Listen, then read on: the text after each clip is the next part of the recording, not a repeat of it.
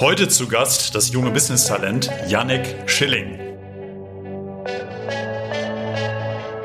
Bist du neugierig, was Erfolgreiche anders machen, wie diese Menschen drauf sind?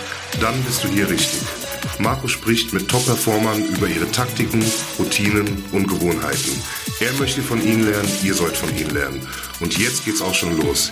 Hier ist euer Gastgeber Dr. Marco Arndt. Was denkt jemand über die Zukunft, der schon mit 13 Jahren Physik studiert hat? Das erfahrt ihr heute im Gespräch. Und damit Hallo im Performance Podcast. Bei mir zu Gast in Frankfurt ist heute Yannick Schilling. Was müsst ihr über Yannick wissen, bevor wir loslegen? Mit 18 ist er der bisher jüngste Gast im Performance Podcast. Diesen Sommer hat er sein Abi gemacht. Er hatte schon mit der Traumnote 1,0. Bekannt geworden ist Yannick, da er parallel zum Abi aber schon mit 13 Jahren ein Physikstudium an der Uni Hamburg begonnen hat. Wie sich das angefühlt hat, wird er gleich berichten.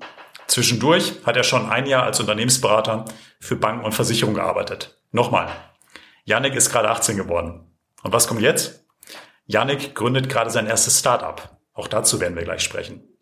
Jetzt holen wir ihn aber erstmal rein in die Runde. Lieber Yannick, ganz herzlich willkommen im Performance Podcast. Ja, vielen Dank für die Einladung. Freut mich sehr, hier zu sein. Schön, dass du da bist. Danke. Bist du bereit? Auf jeden Fall. Na dann auf geht's. Du hast ja diesen Sommer dein Abitur fertig gemacht. Mhm. Glückwunsch zu 1,0. Vielen Dank. Sag mal ehrlich, hast du das aus dem Ärmel geschüttelt oder war das ein Kampf? ähm, also ganz klassischerweise muss ich sagen, ich habe mich auf mein Abitur de facto nicht vorbereitet. Ich gar nicht. Meine, gar nicht. Ich habe für meine Abiturprüfung das Einzige, wo ich mich irgendwie vorbereitet habe, war eine Stunde für Deutsch. Ich habe einfach mal angeguckt, was muss man in die Texte schreiben nochmal und das war es de facto Mathe und Physik. Fairerweise musste ich da nicht viel machen, Deutsch und dann hatte ich als äh, viertes Prüfungsfach noch Wirtschaft und Politik und äh, ja, ansonsten äh, war natürlich nicht mal ganz einfach, aber im Wesentlichen hatte ich eine äh, sehr angenehme Schulzeit, wo ich mit quasi keinem, äh, keinerlei Engagement außerhalb der Schule zu eben sehr guten Ergebnissen gekommen bin. Du bist aber dann ganz normal zur Schule auch gegangen, jeden Tag? Äh, größtenteils. Okay, da kommen wir gleich noch zu. Genau. Und lass uns da auch mal gerne gleich fünf Jahre zurückspringen. Da warst du gerade 13, Teenager geworden und hast parallel zur Schule ein Physikstudium an der Uni Hamburg angefangen. Mhm. Das ist außergewöhnlich. Daher die Frage, wie kam es dazu? Ja, also das war auf jeden Fall alles andere als vorhersehbar vorher. Ähm, ich habe äh, so in der Grundschule, ich hatte auch da immer äh, immer fast nur fast nur eins, aber ich habe das irgendwie immer so als ganz natürlich einfach wahrgenommen. Äh, ich komme aus einem sehr bodenständigen äh, Haushalt. Meine Eltern sind irgendwie nicht äh, sehr stark so entweder in der Businesswelt oder was anderem drin. Und dementsprechend war es ein, war sehr viel, was in den letzten fünf Jahren ist, sehr, sehr, sehr neu für mich. Mhm. Und auch damals war es so, ich hätte irgendwie nie gedacht, dass sowas passiert. Und dann war ich eben in der fünften Klasse und damals ist mein äh, Klassenlehrer auf mich zugekommen und gesagt, Yannick, wir müssen irgendwie was machen, willst du nicht eine Klasse überspringen? Das habe ich dann gemacht und habe mich da halt, hab dann schon auch äh, ein gewisses Maß an Energie da reingesteckt, aber vergleichsweise auch relativ wenig. Und da war schon meine Erwartungshaltung, danach habe ich dann irgendwie eine Herausforderung. Dann ist es irgendwie, dann, dann muss ich zumindest mal mich anstrengen wieder. Und das war gar nicht so. Es war einfach so, ging halt so weiter wie vorher und ich musste nicht viel tun, ich habe eigentlich alles verstanden. Und ich glaube, da kam dann eine sehr wichtige Charaktereigenschaft von mir auch ins Spiel, dass ich immer nach neuen Herausforderungen suche und äh, auch im, wenn ich was machen möchte, das in der Regel auch mache, unabhängig davon, was eben Leute in meinem Umfeld denken. Und damals war es so, ich habe dann für mich überlegt, was könnte ich irgendwie als nächsten Schritt machen. Ich hatte irgendwie so mit so acht Jahren mir Programmieren beigebracht und ähm, habe dann immer so aus Spaß programmiert und habe dann irgendwie immer stärker gemerkt, so bei so ein paar Videogames, die ich damals programmiert habe, da komme ich irgendwie so mathematisch an meine Grenzen. Da stehen plötzlich Formeln, dazu wie irgendwie ein Ball fliegt, das verstehe ich nicht.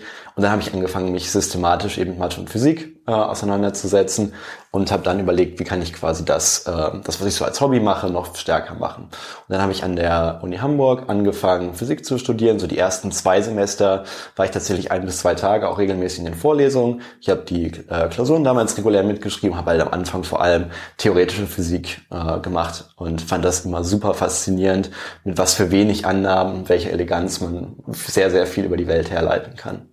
Und dann war es tatsächlich so, ich habe ein Praktikum in der Sternwarte in Bergedorf gemacht, weil es eigentlich immer mein großer Traum war, Astrophysikprofessor zu werden. Und dann das war super spannend. Ich habe da so an Galaxiesimulationen gearbeitet. War, fand ich super spannend, hat auch richtig Spaß gemacht.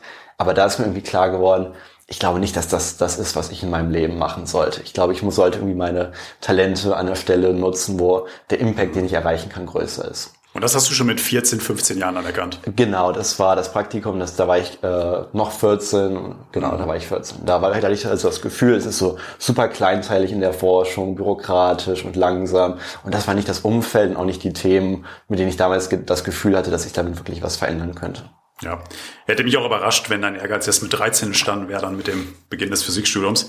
Was du beschreibst, ist ja das Programmieren lernen mit acht und dann auch schon nach der Grundschule ganz schnell die Klasse, die du übersprungen hast. Genau, ja. Wo kam dieser Ehrgeiz her bei dir?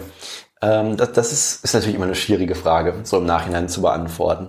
Meine Eltern haben tatsächlich so einen immer einen sehr offenen Erziehungsstil gehabt. Also sie haben immer die Sachen, die ich machen wollte, super stark gefördert und dementsprechend. Was, ja, was machen deine Eltern beruflich?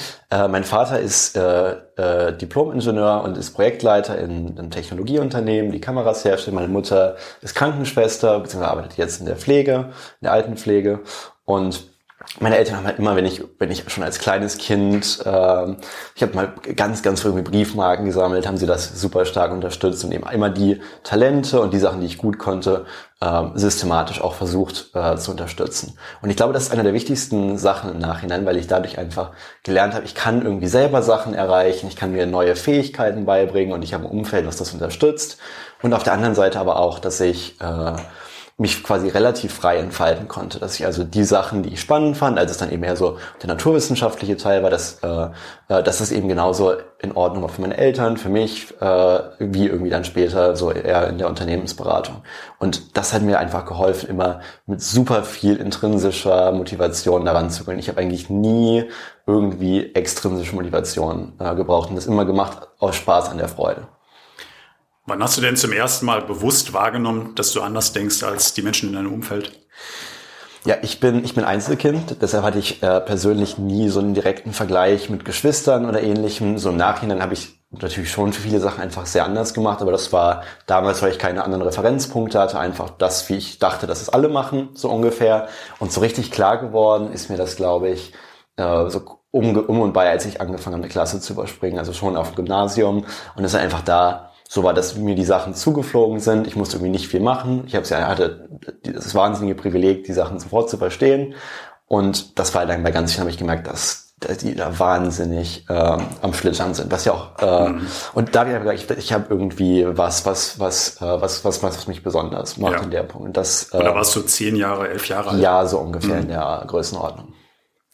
Ich würde noch mal gerne ein bisschen tiefer einsteigen. Diese Phase, du als 13-Jähriger. Mhm bis zum ersten Mal an der Uni Hamburg in dem Hörsaal. Die anderen Jungs und Mädels ein paar Jahre älter. Wie hast du dich da gefühlt? Hat sich das gut angefühlt zu mhm. Anfang?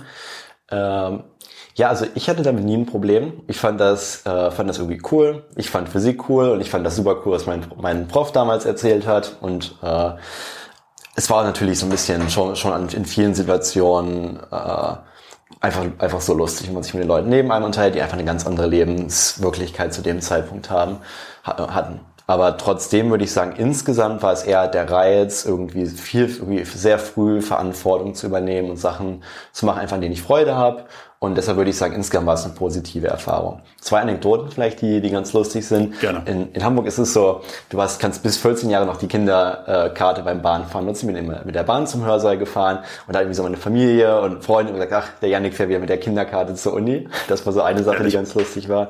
Und dann war irgendwie so einer der ersten Vorlesungen, da war, äh, hat der, der Prof gesagt, dass er seinen Sohn mitbringen musste, weil äh, der Kindergarten geschlossen hatte wegen Krankheit. Und da irgendwie drei, vier Leute gesagt, ah, guck mal, das, das das ist der Yannick so ungefähr. Also es war auf jeden Fall schon manchmal ähm, sehr lustige Situationen, aber insgesamt war es eine positive Zeit. Ich wurde sehr positiv wahrgenommen und habe eigentlich nur positive Erinnerungen an die Zeit, weil das zum ersten Mal so war, dass ich wirklich frei meine Fähigkeiten entfalten konnte im Umfeld, wo das äh, systematisch gefördert wurde. Was hast du denn rückblickend, das ist jetzt fünf Jahre her, dieser mhm. Start, was hast du rückblickend aus dieser Zeit mitgenommen? Ah, das, äh, das ist eine sehr gute Frage. Ähm, ich glaube, was so auf einer, im Rückblick mit am wichtigsten war, ist, dass ich eigentlich seitdem für mich die feste Überzeugung habe, dass wenn ich mir was als Ziel setze und das in den Kopf setze, dass ich das eigentlich immer erreichen kann.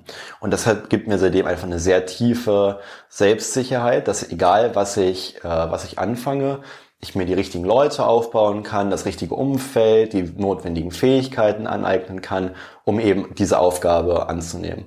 Und ich sehe das sehr oft irgendwie bei, bei vielen Freunden, die auch oft deutlich älter sind als ich, äh, dass, dass, dass sie sehr stark zurückschrecken vor Verantwortung, weil sie es noch nie gemacht haben und ähm, mit starken Selbstzweifeln einhergehen. Und das würde ich sagen, im Nachhinein war für mich die beste Erfahrung, dass es mir diese sehr starke Selbstsicherheit gegeben hat, dass ich äh, grundsätzlich davon überzeugt bin, dass ich das meiste irgendwie selbst erreichen kann. Das ist jetzt aber nicht exklusiv für das äh, Thema Physik, sondern das ist dann wirklich übergreifend. Das heißt, da hast du Fähigkeiten entwickelt oder dich selbst erkannt, dass du gesehen hast, egal was ich anfasse, da gibt es etwas, was ich zu meiner Stärke machen kann. Genau. Äh, auf, also es war auf jeden Fall nicht nur auf Physik äh, bezogen. Und äh, genau. Janik, ich möchte einmal ein anderes Thema mit dir ansprechen. Gerne. Du bist ein smarter Mensch, das ist offensichtlich. Gerade mal 18 Jahre alt. Ähm, du hast aber auch schon ein Jahr für eine Unternehmensberatung als Associate Consultant gearbeitet und Banken beraten. Wenn man sich mit dir beschäftigt, sieht man sofort, du hast ein ausgeprägtes Interesse für Wirtschaft. Mathe, Physik, okay, das erwartet man. Woher kommt das Interesse für Business bei dir? Ähm, ja, auch, auch eine gute Frage. Und auch das war überhaupt nicht selbstverständlich, dass das passiert, weil ich früher wirklich sehr stark so auf so Richtung Astrophysik äh, und wissenschaftlichen ähm, Track äh, fokussiert war. Tatsächlich war für mich die ähm, äh, die augenöffnende Erfahrung, wirklich als ich das Praktikum gemacht habe in der Arbeitsgruppe äh, in Bergedorf und mich eben mit der Arbeit befasst habe, die ich letztendlich auch machen würde, zehn Jahre später irgendwie als Postdoc äh, oder als Prof. Und da ist für mich klar geworden, dass ich andere Dinge mit meinem Leben tun sollte. Und zu dem Zeitpunkt hatte ich, irgendwie, hatte ich noch nicht so ein sonderlich starkes Netzwerk äh, in, in der wirtschaftlichen Welt, aber doch schon so ein paar Leute, die, die mir dann auch immer mal Guidance gegeben haben. Und da sie jetzt irgendwie relativ schnell nach so ein bisschen bei Google eingeben, was sind irgendwie coole Karrieren, wo kann man was erreichen, so Consulting rausgeprägt. Und dann sind, mhm. damals ist das eine zum anderen gekommen und dann hat sich zufällig diese Opportunity äh, ergeben. Und ich fand damals Beratung super spannend und ich finde auch Beratung immer noch super spannend. Und ähm, so hat sich das letztendlich über die Zeit entwickelt und das eine zum anderen geführt. Gibt es denn da Menschen, die dich besonders beeinflusst haben in dieser Zeit, in den letzten zwei bis drei Jahren?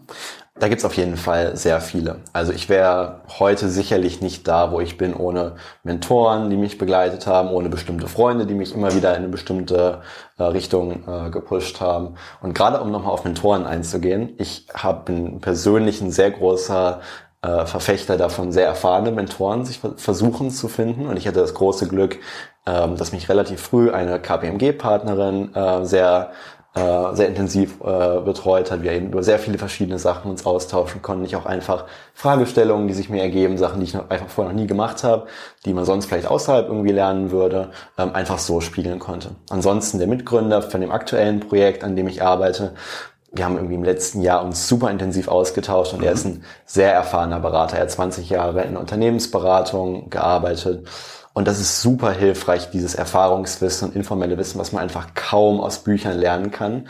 Und eben auch gerade Situationen zu reflektieren und dadurch Fortschritt zu machen. Da ist es super hilfreich, erfahrene Mentoren zu haben. Und da gibt es auf jeden Fall ähm, einige, die mich da besonders stark äh, beeinflusst haben. Hast du dir diese Mentoren gesucht oder haben die dich gefunden? Ähm, es, ist, es ist wahrscheinlich beides. Ich würde sagen, bei den meisten war es letztendlich einfach Zufall, aber bei Zufall sehe äh, mein Modell davon ist so, du kannst quasi die Durchsatzfläche erhöhen, wie viel Zufall auf dich zukommt, basierend darauf, auf wie viele verschiedene Kanälen du dich begibst. Und Schön gesagt, ja. Wenn du in, irgendwie in eine Bar gehst, dann ist es viel wahrscheinlicher, dass du da jemanden kennenlernst und dann ist der zufällig so, so in der Art. Und mhm. damals habe ich sehr viel äh, auf LinkedIn mit Leuten kommuniziert, selbst auch mal teilweise Beiträge geschrieben, um erstmal stärker irgendwie meine Erkenntnisse zu reflektieren, aber auch mit neuen Leuten in Kontakt zu kriegen.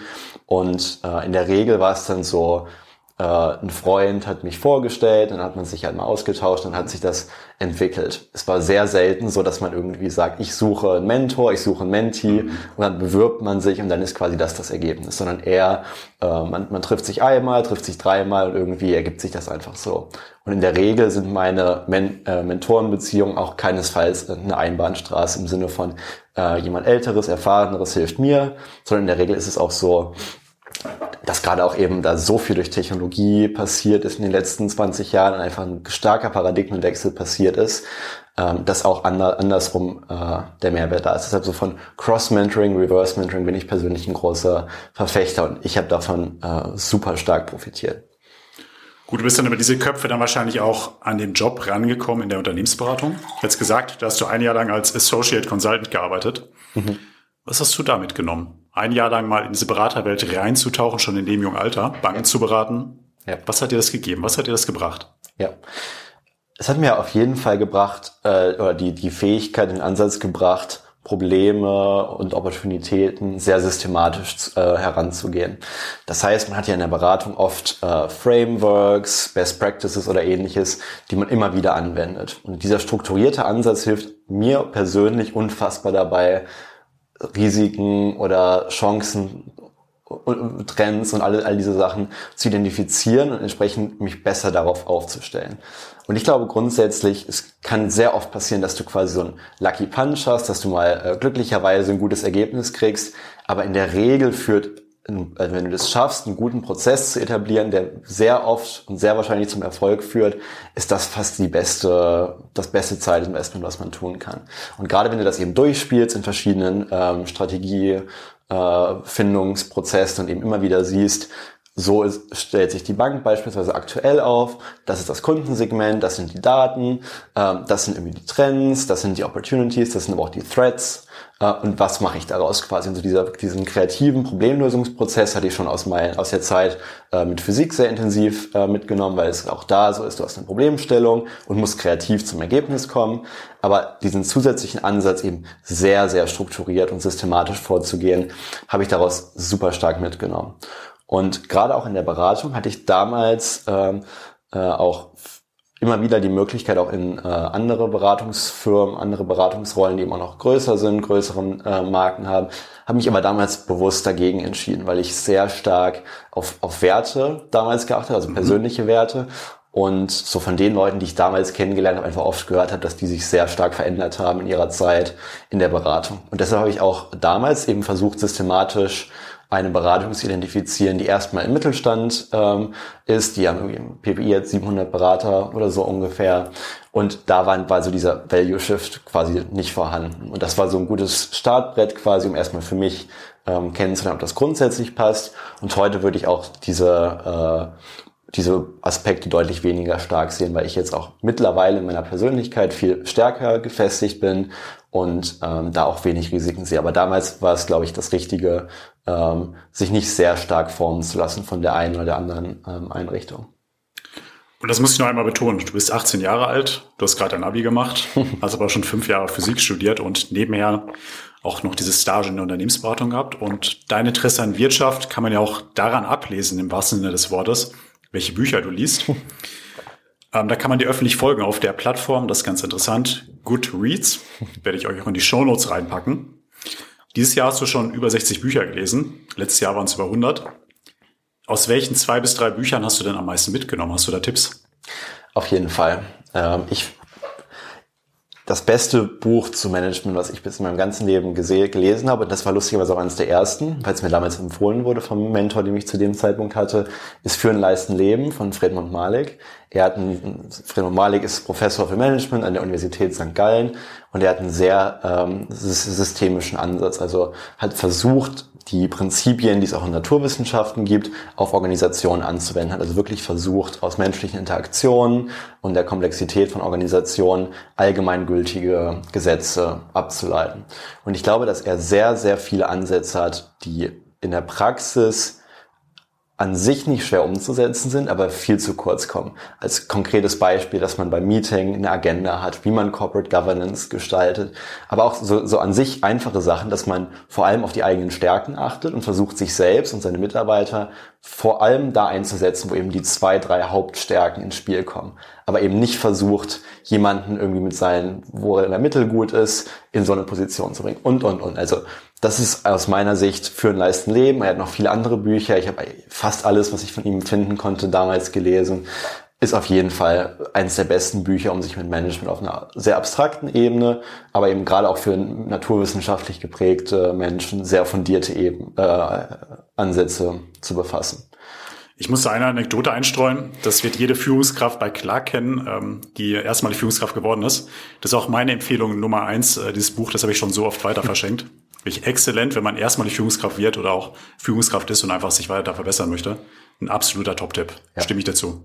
Und tatsächlich auch das, eigentlich, ich glaube, eins der drei oder vier Bücher, ähm, die ich irgendwie mittlerweile wahrscheinlich dreimal gelesen habe, so ungefähr, weil es jedes Mal, wenn, wenn man in einer anderen Situation ist, noch ganz, ganz viele neue Aspekte äh, gibt, die man plötzlich sieht, die genauso beschrieben sind bei ihm, die man dann neu anwenden kann. Also das würde ich sagen, ist mit Abstand das einflussreichste Buch so auf meine Ansicht auf Management, was ich gelesen habe. Und dann ist es natürlich so, gerade so was Businessbücher angeht, man kann davon ganz, ganz viel lesen. Aber ich glaube, die meisten haben irgendwie eine Kernidee, wo es reicht, sich die Zusammenfassung anzugucken. Das würde ich mittlerweile sagen. Ich würde weniger diese ganzen Standard-Management- oder Businessbücher lesen und stärker also wenn es eine Situation gibt, die sehr spezifisch ist bei mir, womit ich ein großes Problem habe, würde ich dann trotzdem empfehlen, das Buch zu lesen, weil es hilft, die Techniken zu verinnerlichen. Aber im Wesentlichen würde ich sagen, was Business und Management angeht, auf versuchen, möglichst die drei, vier besten Bücher zu identifizieren, möglichst früh und die eben ein, zwei, dreimal lesen. Mhm. Welches Buch liest du jetzt gerade?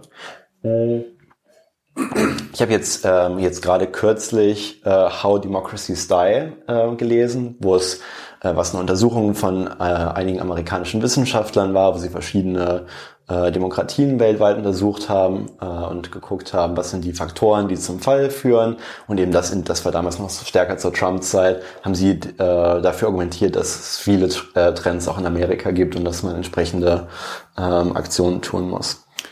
Wie gesagt, schaut da gerne mal auf die Plattform Goodreads. Äh, da könnt ihr auch noch euch die knapp 300 Bücher anschauen, die der Janek sich noch vorgenommen hat. ähm, alles ganz transparent.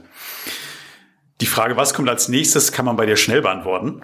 Du bist gerade in der Gründung deines ersten Startups. Hau mal raus, was planst du da? Genau, also da muss man äh, fairerweise sagen, das ist noch ganz äh, am Anfang, da kann ich auch hier noch nichts sagen, wo ich nicht in zwei Wochen sage, das ist der das genaue Gegenteil. Das wirst du auch kennen von den Ursprungstagen von klar, gerade so in der Ideating-Phase. Du sprichst mit zehn Leuten, danach machst du was ganz anderes, weil du merkst, deine Idee ist devalidiert oder du hast äh, eine starke Validierung. Ähm, ich habe oder wie, wie so die Story dazu gekommen ist, dass ich überhaupt jetzt sage, ich möchte gerne was eigenes gründen, ist, als ich damals äh, die Beratung verlassen habe, hatte ich ein Angebot von einem Corporate Venture Builder, was auch sehr spannend war, was sich so mit dem Themen CO2 Analytics damals beschäftigt hat, also Nachhaltigkeit im Großen und Ganzen. Und das war, war alles spannend. Ich habe mich dann aus diversen Gründen entschieden, dass ich lieber, wenn ich was gründe, das quasi selbstständig, ähm, also alleine ähm, mit, mit Mitgründern ähm, äh, durchführen möchte und habe dann damals meinen Mitgründer kennengelernt. Wie gesagt, das ist jemand, der, der könnte theoretisch mein Vater sein. Er ist jetzt 51, hat 20, über 20 Jahre in der Beratung gearbeitet, als in, bei verschiedenen Rollen, äh, verschiedenen Firmen als Partner, was super hilfreich ist. Und ich finde zunehmend eigentlich die letzten, über im letzten Jahr durch diverse Projekte habe ich den Non-Profit-Sektor sowohl in Deutschland als auch in UK und den USA sehr gut kennengelernt. Da gibt's, der ist in Großteilen einfach sehr ineffizient und ineffektiv. Und auf der anderen Seite ist natürlich Nachhaltigkeit eins der größten Trends und Treiber aktuell oh ja. und ein super intransparenter Markt weiterhin. Wenn ich irgendwie was kaufen möchte, spenden möchte oder auch investieren möchte, dann ist es für einen Laien unfassbar schwierig, nachhaltige Entscheidungen zu treffen. Und ich glaube, dass da halt einfach Transparenz äh, und äh, Offenheit und eben auch eine sehr enge evidenzbasierte Anbindung in die Wissenschaft super hilfreich ist. Und das ist was, was ich aktuell, äh, was, was, was wir uns aktuell angucken, eben diese Verknüpfung von Non-Profit auf der einen Seite und For-Profit auf der anderen Seite, weil du kannst natürlich da auch viele ähm, Produkte anbieten. Aber das ist, wie gesagt, äh, aktuell noch in einer sehr frühen Phase und äh, dementsprechend noch nicht äh, perfekt rund geformt. Aber so diese, diese Industrie, Nachhaltigkeit und Non-Profit hat mich jetzt so das letzte Jahr sehr intensiv befasst, wo ich jetzt auch ziemlich äh, tiefe Insights generiert habe. Gut, dann werde ich jetzt in der Early Stage auch gar nicht weiter nachfragen, keine Eins. Folgt dem Janik gerne mal auf LinkedIn, ähm, werde ich in die Show Notes reinpacken. Ich glaube, es lohnt sich, da das Auge drauf zu haben, was bei diesem Projekt jetzt weiter vorgeht. Janik, jemand wie du, jung, smart, große Ziele. Wie startet so jemand in den Tag rein? Wann geht's los? Was machst du die erste Stunde morgens? Äh, ja, das ist natürlich eine, eine gute Frage. Es gibt zwei Antworten. Die eine ist, wenn ich zu Hause bin und die andere ist, wenn ich irgendwie auf Reisen bin. So weil wie jetzt gerade. Mhm. Genau, wie jetzt gerade in Frankfurt.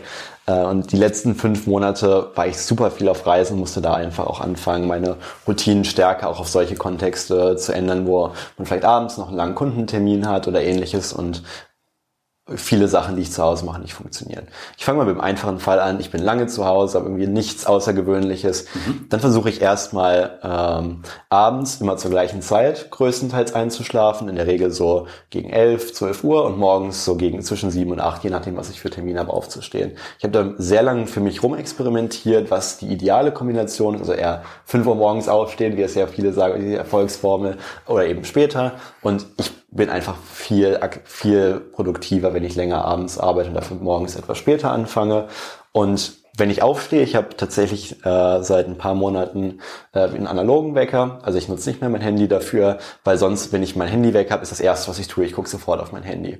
Und jetzt habe ich so, der steht äh, etwa so vier, fünf Meter vom Bett entfernt. Das heißt, ich stehe morgens auf und muss auf den Knopf drücken, damit er aufhört und bin damit de facto schon irgendwie im, im Tag angekommen quasi und äh, hab, neige weniger dazu, irgendwie noch eine Stunde im Bett zu liegen, immer auf Snooze zu drücken.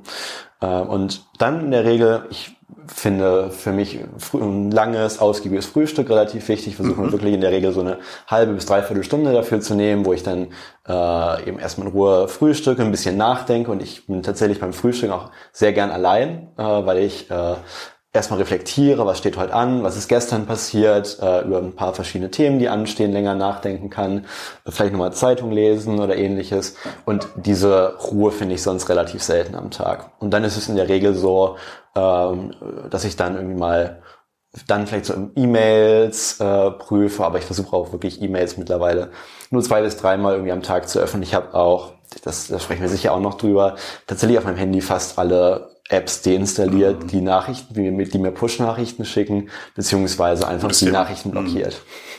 Was gibt's denn morgens eigentlich bei dir zum Frühstück? Äh, in der Regel äh, ganz, ganz klassisch, wie man es in Deutschland macht, Brot, Brötchen äh, mit, mit Auf, Aufschnitt, ein, zwei gute Kaffee äh, und äh, das war's. Okay. Du hast gerade schon die Brücke gebaut.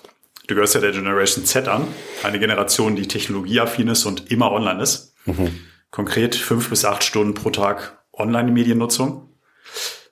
Was sind Stimmen und Medien, die du nutzt, um dich auf den Laufenden zu halten? Ja, ähm, ich habe tatsächlich sehr viel Zeit in den letzten eineinhalb Jahren darauf verbracht, meine Mediennutzung sehr gezielt einzusetzen. Aktuell habe ich so auf meinem Handy eine Bildschirmzeit von je nachdem ein bis zwei Stunden im Durchschnitt, also relativ, das ist wenig. relativ mhm. wenig. Und das meiste davon ist wirklich äh, auf Nachrichten antworten, Google Maps benutzen, all diese Aktivitäten. Und ich habe wirklich auf dem Handy relativ wenig Sachen, mit denen ich mich ablenken kann, wenn ich irgendwie an der Bushaltestelle mal fünf Minuten warte oder ähnliches. Aber das heißt Ablenkung bei dir auch, äh, deine Generation, die nutzt im, am Tag im Schnitt zwei Stunden Instagram und TikTok. Ja. Das fällt bei dir komplett weg. Vielleicht so zehn Minuten am Tag, okay. so ungefähr. Äh, es ist schon sinnvoll, irgendwie da, einfach zu sehen, was Freunde machen, wo die gerade sind. Ähm, aber da habe ich es tatsächlich auf meinem, auf meinem iPhone Time Limit eingestellt, mhm. auf zehn Minuten, dass ich dann also so eine Nachricht kriege äh, mhm. und Benachrichtigung entsprechend komplett deaktiviert. Ähm, weil es einfach so, ich versuche oder ich merke, dass ich viel produktiver bin, wenn ich irgendwie mal so 90 Minuten bis zwei Stunden am Stück Deep Work, wie man das heute äh, nennt, mache, also wirklich fokussiert ein, ein Thema bearbeite. Und wenn ich dann irgendwie ein, zwei Push-Notifications, Mails und so weiter kriege, dann bin ich mental komplett raus. Und dann sehe, dann denke ich irgendwie über die drei Sachen, die in der Mail erwähnt sind äh, und bin brauche wieder erstmal fünf bis zehn Minuten, um in das eigentliche Thema reinzukommen. Und deshalb habe ich Nachrichten, also Push-Notifications auf, auf nahe Null reduziert und auch Medien und so weiter sehr stark reduziert. Und um auf dem Laufenden zu halten, wie gesagt, ein bisschen, äh, bisschen Instagram, ein bisschen LinkedIn äh, und ansonsten ich lese zwei Zeitungen vor allem, oder drei Zeitungen. Ich lese im Ausland das Wall Street Journal und die New York Times, so als zwei Zeitungen, die relativ stark unterschiedliche ähm, mhm. politische Au Auffassungen haben und auch unterschiedliche Wirtschaftsnähe. Und in Deutschland lese ich entweder die Zeit oder die Süddeutsche. Und dann online oder wirklich physisch in der Hand? In der Regel, also Zeitung als einzige Ausnahme in der Regel ähm, online. Bücher lese ich fast ausschließlich analog, mhm. äh, also in Papierform und auch lange Artikel oder so mhm. drucke ich mir tatsächlich aus oder auch lange Entscheidungsdokumente oder ähnliches aus gleichen Argumenten. Mein Papier kann mir nicht sagen, Janik, du hast eine Mail. Mhm. Janik, unsere 30 Minuten, die sind jetzt gleich vorbei. Wir haben vorhin schon kurz über das Thema Schlafen gesprochen. Mhm. Dazu noch eine letzte Frage für heute. Was machst du in den letzten 15 Minuten, bevor die Augen zugehen? Ähm, das, das kommt letztendlich auch sehr drauf an, eben ob ich zu Hause bin äh, oder unterwegs bin. In der Regel, ich habe früher sehr viel Hörbücher gehört zum Einschlafen. Das mache ich jetzt auch immer wieder äh, mal, aber ich habe wirklich versucht, jetzt stärker mein Handy weit wegzulegen, nicht noch irgendwie ein YouTube-Video abends zu gucken. Und ähm, oft lese ich vorm Schlafengehen ähm, noch und in der Regel versuche ich dann äh, wirklich nochmal, wenn ich, wenn ich im Bett liege, dann zehn Minuten den Tag zu reflektieren, kurz drüber nachzudenken, was am nächsten Tag ansteht und dann äh, in der Regel friedlich einzuschlafen. Bevor dann am nächsten Morgen wieder der analoge Wecker klingelt. Genau. Mein Lieber, danke dir sehr, dass du heute da warst. Vielen Dank für die Einladung, hat mich sehr gefreut. Ich bin schon sehr gespannt, was wir von dir noch alles hören werden. Wir folgen dir auf LinkedIn. Und last but not least an euch da draußen, vielen Dank fürs Hören. Bis zum nächsten Mal. Ciao, ciao. Das war es leider schon wieder mit der heutigen Folge vom Performance Podcast. Wenn es dir gefallen hat, dann lass uns eine 5-Sterne-Bewertung da. Und nicht vergessen, abonniere diesen Podcast, um keine weitere Folge zu verpassen. Ich hoffe, wir hören uns beim nächsten Mal wieder. Bis dahin, denkt immer dran. Machen ist wie wollen, nur krasser.